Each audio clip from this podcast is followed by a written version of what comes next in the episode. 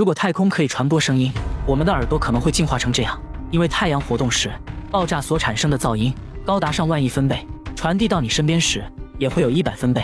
装修时电钻够吵了吧？它最高噪音不过才八十左右，摇滚音乐现场才能达到差不多一百分贝，而且二十四小时环绕在你身边，想想有多可怕。幸运的是，现如今的太空并不能传递声音，我们生活在一个具有惊人的声乐多样性世界里。荒凉的沙漠，茂密的森林，深沉的大海，你觉得平平无奇，是因为你已经习以为常。那其他星球是什么样的声音呢？在去往其他星球之前，我们先了解下什么是声音。声音是粒子的振动，不同的传播介质会产生不同的变化，在氦气等较轻的气体中传播得更快，使我们声音听起来更高，像这样，making our voices sound higher pitched。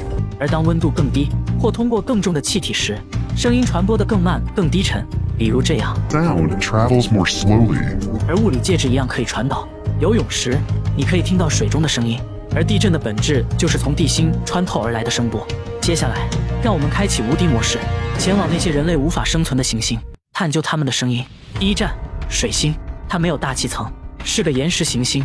因为接近真空的环境，所以几乎没有声音，但声音仍然存在。那将在地底。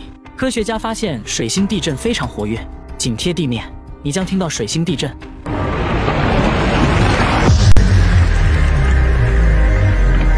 而其他星球又是什么声音呢？